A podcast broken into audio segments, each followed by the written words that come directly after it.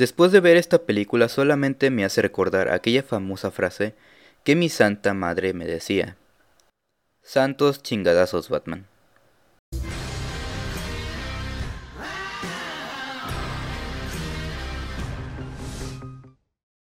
Hola gente muy buenas, bienvenidos nuevamente al Club de la Soberbia y comenzamos nuevamente con una serie de episodios dedicados a una franquicia.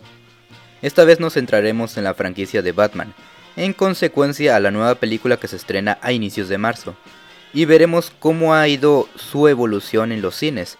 Daré mi retro reseña de todas y cada una de las películas live action de Batman, salvo las dos películas de los 40 ya que no encontré ningún medio por donde ver ambas películas. Y también solo indagaremos en dos de las chingomadrales películas animadas del personaje, al menos las más relevante y con mayor producción. Así que sin más dilación comenzamos con la película de Batman de los 60. Esta es la historia del dúo dinámico, Batman y Robin, que al enterarse del robo de un barco e ir a buscarlo, caerán en una emboscada y se darán cuenta que muchos de sus enemigos, el Guasón, el Pingüino, el Acertijo y Gatúbela, se han reunido y planean algo más siniestro y oscuro. Ok, de entrada, esta es una de las películas más absurdas y bizarras que hay de Batman. Y sí, exageré con lo del plan siniestro y oscuro, porque realmente es algo tan insignificante y pequeño comparado a lo que ya estamos acostumbrados a ver. A ver, hay que entender que esta película se realizó en los 60 y para esa época era bastante normal ver antagonistas así. Aún así no quita que sea bastante ridícula y sin sentido. Ojo, la película de hecho lo deja en claro en un inicio. Y es que está hecha para la gente que le encanta el humor absurdo y disparatado las palabras perfectas que describen esta película.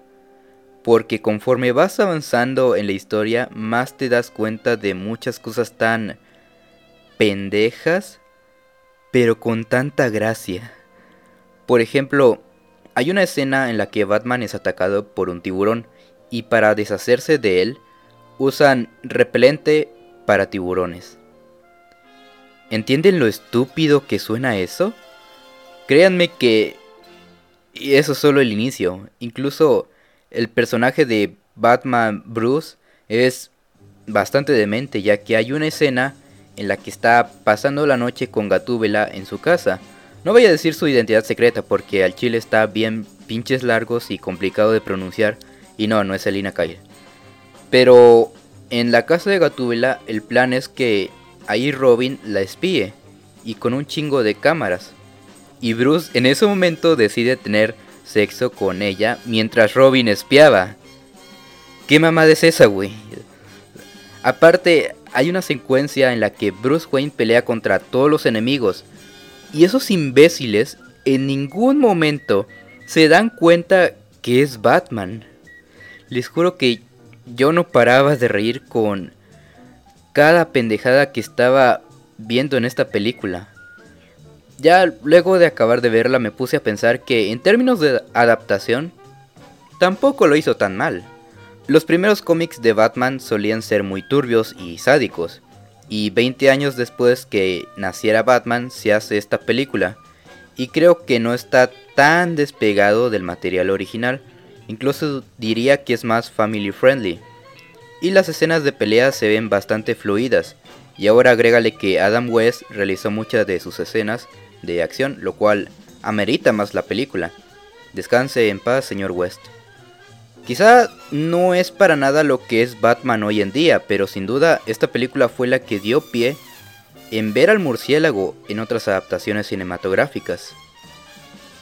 En conclusión, a pesar de llevar más de 50 años desde que se estrenó esta película, aún mantiene ese espíritu heroico del personaje y sin duda te vas a reír de lo absurda y pendeja y estúpida que puede llegar a ser esta película. Mi calificación para Batman de 1966, mejor conocida aquí en los Méxicos como Incluso siendo absurda, soy más seria que Batman v Superman, es un 7.8. Pero bueno gente, hasta aquí mi retro reseña de Batman de 1966. Nos vemos en otra reseña mamadora. Esto ha sido todo de mi parte. Yo soy Dante y esto fue el Club de la Soberbia.